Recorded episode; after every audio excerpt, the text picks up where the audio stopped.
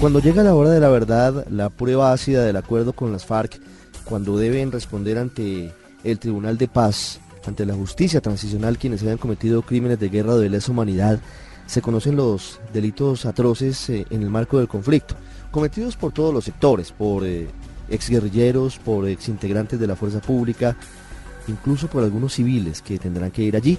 Pero en el caso de los exintegrantes de las FARC se ha generado una gran polémica por eh, los crímenes sexuales, por los abortos que ordenaron los exintegrantes de esa guerrilla y también por eh, el reclutamiento de menores de edad y su violación. Uno de esos casos es el de Patricia Caicedo, que hoy nos entrega su historia, dolorosa historia, víctima de aborto en las filas de las FARC. Patricia, buenas tardes. Muy buenas tardes, doctor.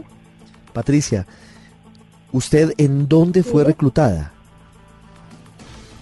Eh, yo fui reclutada en una vereda que se llama Villa La Paz, ¿En qué departamento? del Meta. En el Meta. ¿Quién la reclutó? Eh, el comandante del frente era Martín Sombra y el, el que me reclutó a mí fue un guerrillero que se llamaba Julián y otro guerrillero que le decían Pitivo, pero quien era el comandante del frente, del frente era Martín Sombra. Sí. ¿Usted tenía 11 años cuando la reclutaron? Sí, señor, yo tenía 11 años. ¿Y cómo se la llevaron? Eh, nosotros teníamos una finca por ahí con mi papá y mi madre. Eh, nosotros cultivábamos café y cultivábamos, o sea, lo que se da en la tierra por allá, yuca, el plátano. Y un día, eh, yo, vivía, yo vivía en mi casa, yo era una niña de casa y, y empezó a llegar la guerrilla a la casa y pues de ahí tomé la decisión y pedí ingreso y me llevaron.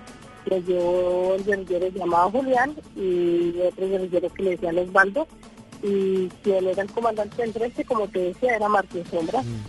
Patricia, ¿y qué fue lo que pasó? ¿Cómo fue esa dolorosa historia cuando en la guerrilla la obligaron a abortar? En la guerrilla, en el tiempo que yo duré, yo nunca fui violada, nunca fui abusada a la fuerza. Eh, sería de pronto una lógica de que yo puedo decir una cosa de esas cuando conmigo nunca sucedió eso. Eh, yo ya cuando tuve mi, o sea, mi edad avanzada, que yo ya quise tener mi relación con mi compañero, fue ya cuando era mayor de edad. Eh, de pronto sí en la guerrilla sí, sí hubo un, problema conmigo, que estando yo en la guerrilla yo tenía 14 años de ser guerrillera cuando me hicieron abortar. Yo tuve un aborto de 8 meses. De pronto las represalias que tomaron hacia mí fue porque mi compañero se desertó. Se desertó y yo quedé sola, yo quedé embarazada, yo tenía 7 meses cuando mi compañero se desertó. A los 7 meses yo informé al comandante al comandante de nosotros, él me dice que la orden que da el secretariado es que tocaba abortar, porque eso era prohibido tener un hijo en la guerrilla. Yo le digo, pero mire, yo ya tengo muchos años en la guerrilla, yo soy una mujer ejemplar, mis conductas han sido ejemplares en el movimiento, incluso yo en esa época ya era mando medio, y él me dijo, no, es que usted sabe que la guerrilla el reglamento es para todos por igual, le dice el comandante mío. El reglamento es para todos por igual y usted sabe que las mujeres en la guerrilla no pueden tener hijos. Yo le dije, pero qué raro, porque yo he visto y muchas de mis compañeras acá han tenido sus hijos desde guerrilleras. Han tenido sus hijos, han, han tenido su, o sea, hay, han que han tenido dos, tres hijos, normal, ¿por qué no me dejan tener a mí? Le dijeron, no, la orden que el secretariado, y usted más que nadie lo sabe, en la conferencia nacional de las FARC quedó plasmado de que las mujeres guerrilleras no pueden tener hijos. Y si alguna le dan el permiso de tenerlo, es porque habrá estaciones, puede ser por enfermedad o por algo otras cosas, pero más, más entonces no pueden tener hijos las guerrilleras. Y la orden que el secretariado es que tienen que sacarles su hijo. Es que más. ¿Y le hicieron abortar? Sí, señor, a mí, o sea, a mí me aplicaron, me llevaron para un campamento, y en el campamento me aplicaron, me introducieron, me introducieron cuatro pastillas de citotest y me aplicaron dos sueros de pitocin y como a las 6 de la tarde me empezaron contracciones, pero no me daba fuerte.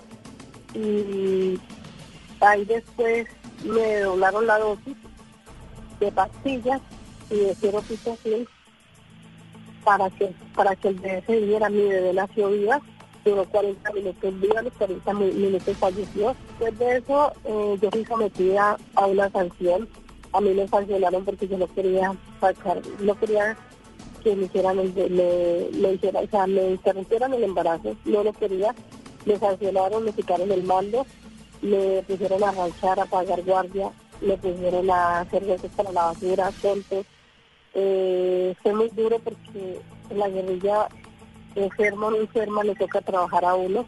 Eh, fue algo muy espantoso para mí, fue algo que me deja lo marcado para toda la vida, por más guerrillero, por más conciencia que uno tenga, un hijo es un hijo y la experiencia de uno ser madre es algo muy bonito, así esté uno donde esté, uno quiere ser mamá.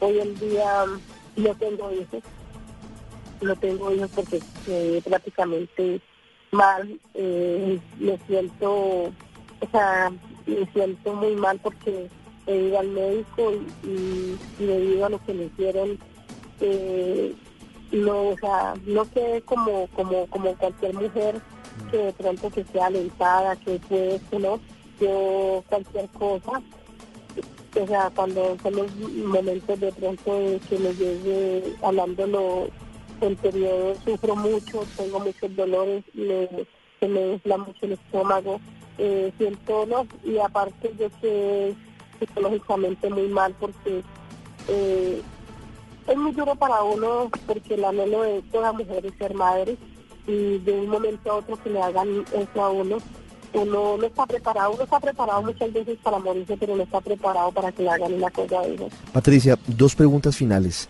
Después de esta experiencia tan dolorosa, ¿cuánto tiempo pasó para que usted pudiera escaparse de la guerrilla? No, a mí me hicieron eso en el 2007 y yo, o sea, mi vida, y ahí empecé a pensar que yo ya que tenía que hacer allá. Que yo era una mujer de que había dado toda mi niñez, mi juventud, había acabado mi vida por algo que sinceramente no vale la pena. Porque de pronto cuando uno está allá, uno tiene una venda en los ojos. Uno dice, no, es que vamos a luchar por un pueblo, vamos por esto, por lo otro. Pero después uno se da cuenta de que esta lucha por el pueblo. Si verdaderamente fuéramos a luchar por el pueblo, entonces nos pondríamos de acuerdo, haríamos la cara, como lo han hecho muchos. Entonces, después de todo eso que me hicieron, yo empecé a pensar en desertarme, pero como a uno no le puede decir a nadie, uno tiene amistades pero uno no sabe con quién anda, ni quién está al pie de uno, ni, con quién habla, porque usted puede conocerlos a todo el mundo y puede llevar muchos años compartiendo con las personas, pero uno no sabe, uno no sabe a quién está diciendo las cosas porque miré muchas cosas y no me confiaba de nadie.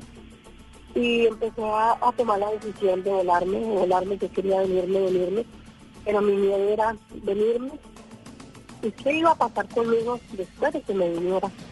Y empecé hasta que tomé la decisión, eh, un día estaba de guardia, salí en un comando, yo era la reemplazante de la comisión, salí con otro compañero, salimos a cumplir la misión y estando en el cumplimiento de la misión me volé, tomé la decisión, me volé, dejé mi armamento, todo y me entregué al batallón. Cuando me entregué en el batallón, a los días me salieron órdenes de captura.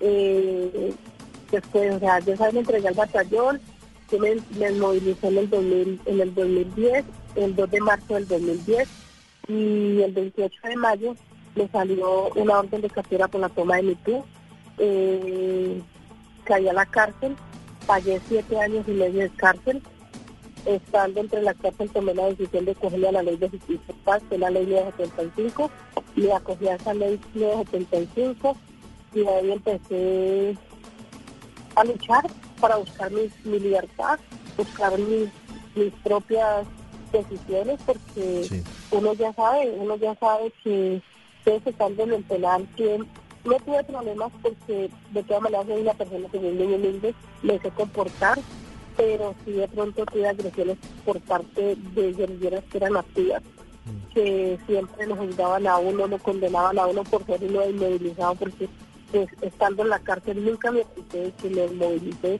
de que era inmovilizada y que había sido desertora de las FARC.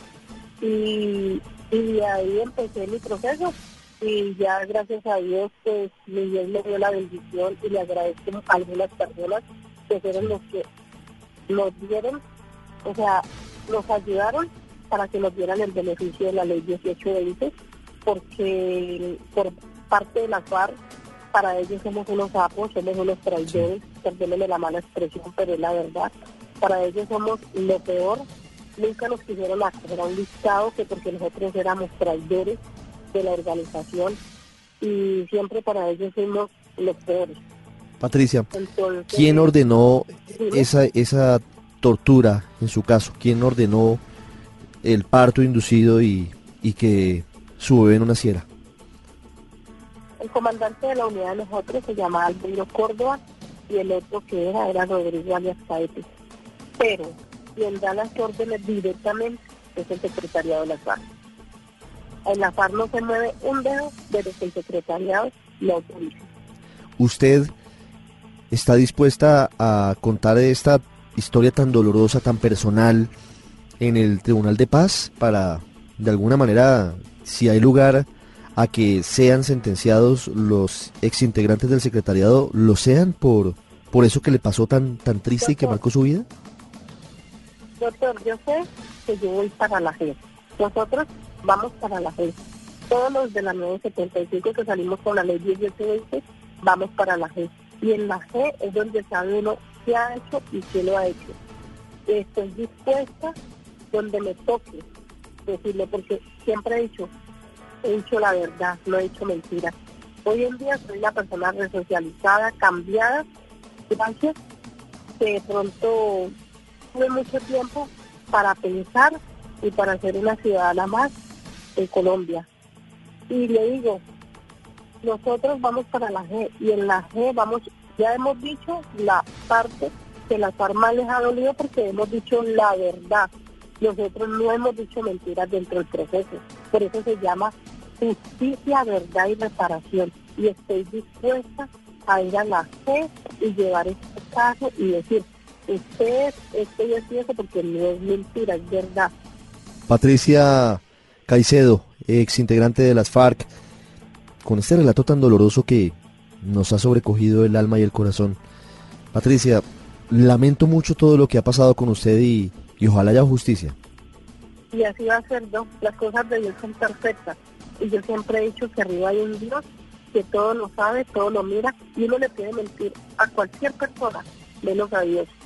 Y estoy dispuesta que Timochenko, Raúl Iván Márquez, eh, Chastriz, que es una persona grosera, manipuladora, que diga que es una política que las mujeres fueran abortadas cuando ellos mismos daban las órdenes para que nos sacaran los hijos a nosotros.